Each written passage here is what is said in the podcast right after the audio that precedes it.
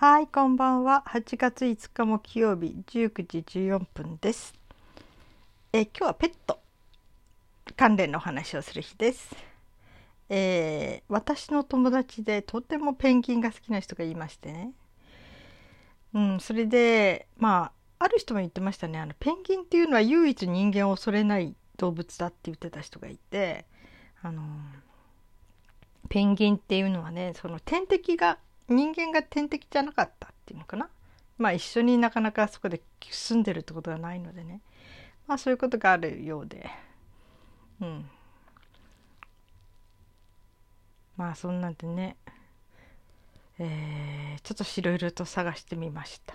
いや私ね二十歳ぐらいの時かななんかもうなんかあんまりどこにも住みたくないなとか思っていたら知り合いの人がね「あなたペンギンと暮らすといいんじゃない?」って言われて「ペンギンとならやっていけると思う」とか言われて なんかそれでやたら私の中でちょっとペンギンって特別な位置にあるんですね。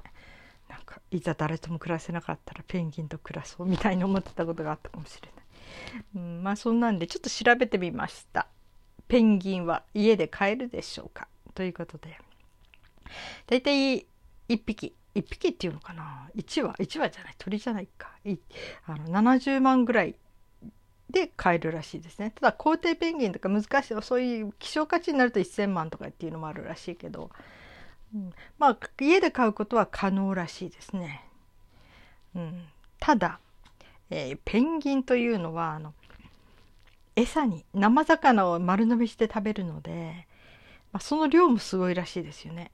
だからもう結構あの動物園なんかだったらこうね業者からこう格安で入れられるんだけど家庭で個人的に買うとなるとちょっと高め、うん、だからまあスーパーとかどっかで契約してっていうかね生魚ちょっとまとめてお願いしますみたいな感じでならなんとかなるかなと。ただすごく食費がかかりそうですねということとその生魚をバクバク食べるので体臭が結構きついらしいんですね。生魚の匂いが生臭い匂いになっちゃうらしいですね。その可愛い風貌に似合わず。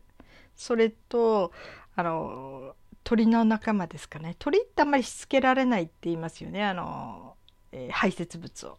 うん。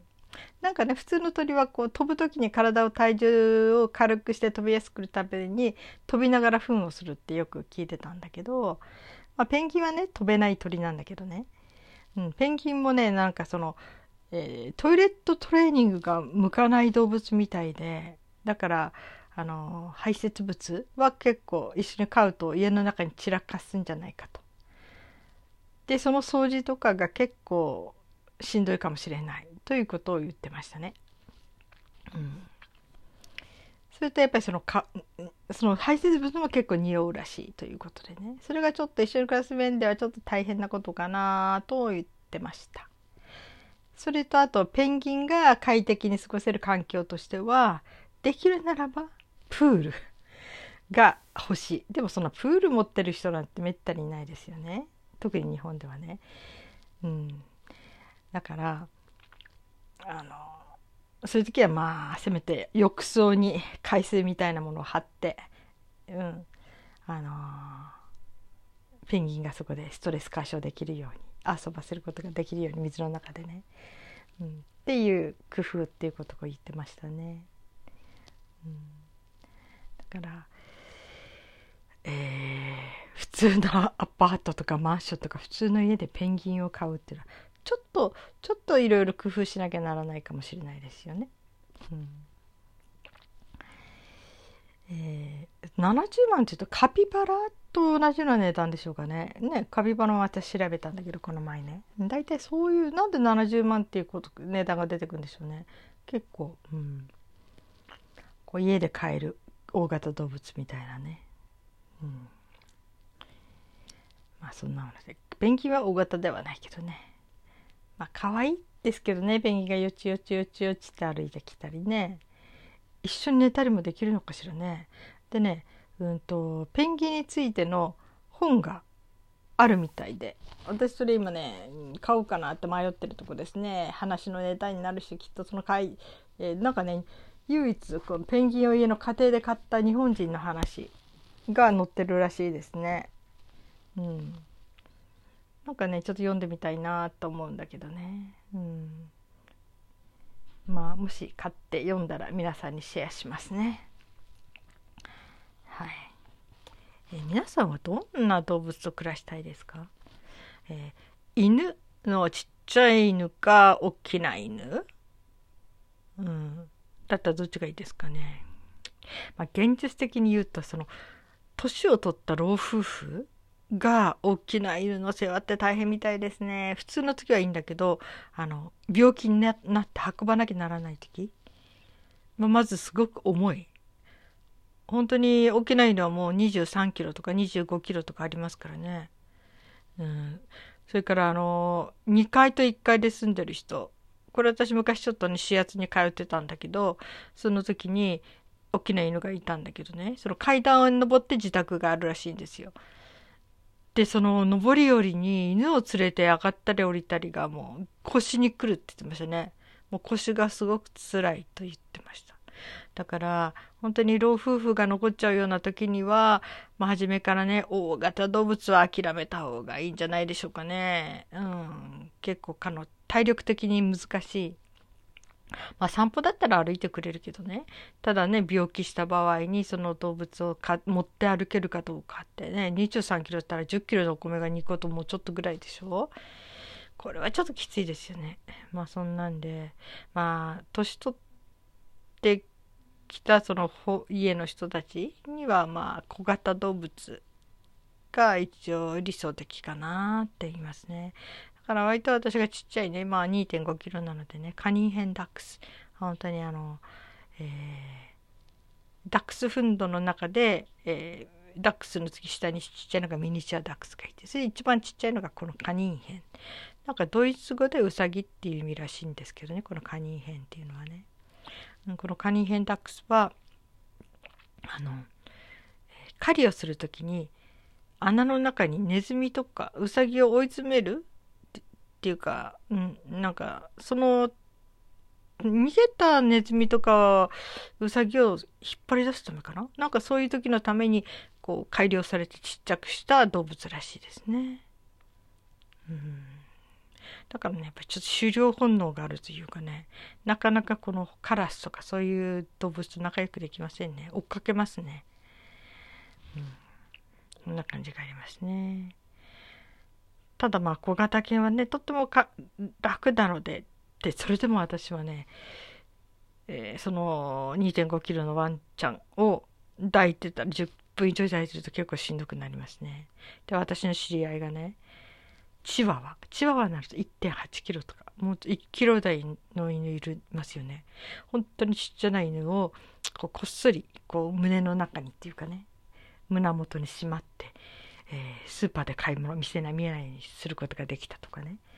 なんかそれ聞くとうわー羨ましい。そんだけちっちゃかったら重くないだろうなーなんて。まあ贅沢言えないんですけどね。2.5キロで重いなんて言ってたらね。でもね本当にそんだけちっちゃくて軽いと結構負担にならないなーって思いますけどね。うん。まあ、私が一番初めにちっちゃい犬と出会ったのは、うん、と小学校の時ですね。うん、ヨークシャテリアがいて初めて見た時にも私の片手の上にひょこっと乗るぐらいの大きさでしたね。だから椅子の上にあなんかちょっと、えー、椅子の上にハンカチかけて寝てましたね。うん。あの犬も思い出がいっぱいありますね。本当に。えー、かわいい犬でした。うん。そうちっちゃいくせにすごくねジェントルマンな犬でね、うん、まあ前のポッドキャストでは聞いたことあると思うけど聞いた人はね私この話してるのでね。うん、あの私がちょっと学校うちの母が学校各種学校を経営していたので校舎の中に自宅があったんですよ。あの頃はね。でその時に、えー、うちの父がそのちっちゃいのリックっていうんですけどねリックを連れて、えー、ずっと見回りに回るんですね。ドアの戸締まりとかね窓の戸締まりとか。それが夜の一つの、えー、決まり事なんだけど。でいろいろと夜回ってるんです。その時に私はねちょっとね何を思ったのか教室で一人で寝てみたいなと思ったんですよ。それであの教室に行ってその机を並べてその上にお布団を引いてさあ一人で寝ようと思った時にカーテンがないんですよ。その教室にね。でなんか夜になるとすごい怖くなったか寂しくなっちゃったんですね。だけどそれ言えないしとか思って寝るとかって一人言ってたもんだからね。ちょっとうん。一そこにうちの父とリックが見回りに来たんですよ。そして私ねリックの方見ながらねそばにいてってじーっとものすごいすがるような眼差しで見たんですね。そのちっちゃい犬に。そしたらねいつもあのうちの父と一緒に見回りするその犬があの母犬が私のそばに来てそしてね窓際の方にあえてそっちの方に陣取ってで朝までずっと一緒に寝てくれたんですね。本当に私と寝たりとかしない犬だったのにいやーものすごい感動しましたね。なんてジェントルマンな犬なんだろうと思ってちっちゃいんだけど心強かったですね。寂しくなかったですね。そばで朝まで寝てくれて。あの感動は忘れられませんね。わかるんですよね。犬ってね私のあのすがるような目できっと分かってくれたんでしょうね。本当に。本当に忘れられない思い出です。はい。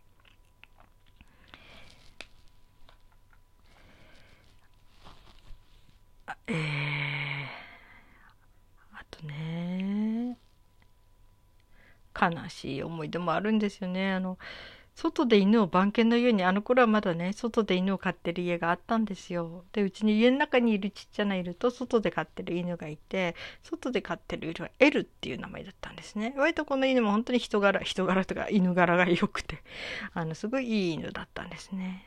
ところがね吹雪か嵐の夜になんかねその鎖が変に巻きついちゃったのかな。それで犬小屋に入れなかったらしいんですよ。それでずっと外に行って朝気づいたら本当にもう死にかけてたっていう感じで慌てて病院行って。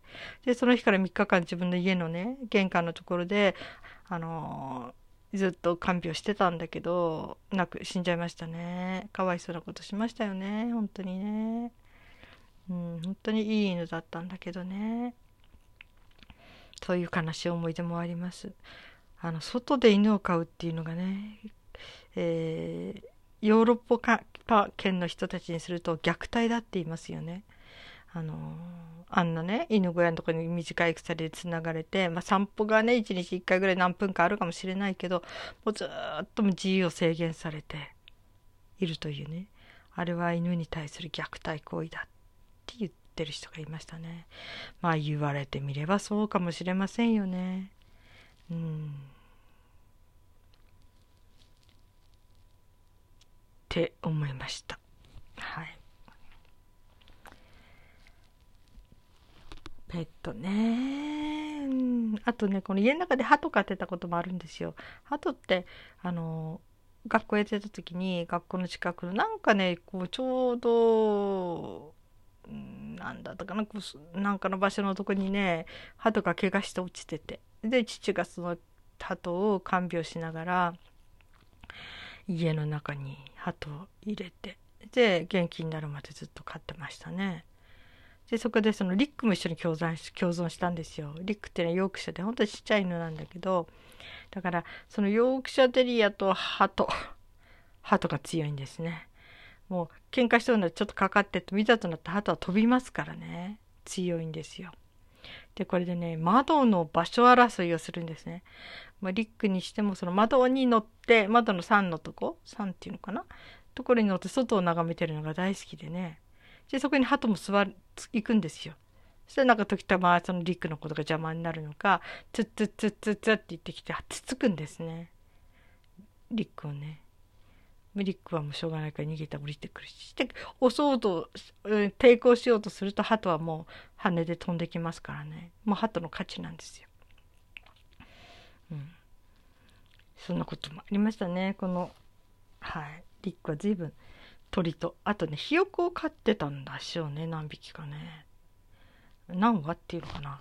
でその時はね写真に載ってますね。そのリックの背中の上にひよこが乗ってる。登ってきて乗ってる可愛い写真がありましたね、うん、まあ温厚な犬だったんでしょうね、うん、カピバラみたいかな。いろんな動物と仲良くできてね、うん、まあハトともね普通の時は喧嘩しないで仲良くしてたのでね、うん、まあそんなんで動物の懐かしい思い出はいっぱいあります。はい15分経ちました。はい、今日も暑い日でしたね。なんか沖縄の方が涼しいらしいですね。今なんか30度いかないって言ってましたね。札幌なんてもう35度いっちゃったりするので、えー、今も室内は31度ぐらいかな。うん、なんかもう30度になるだけで、あ、少し涼しいかなと思うぐらいです。もう23日ちょっと暑い日が続くみたいですね。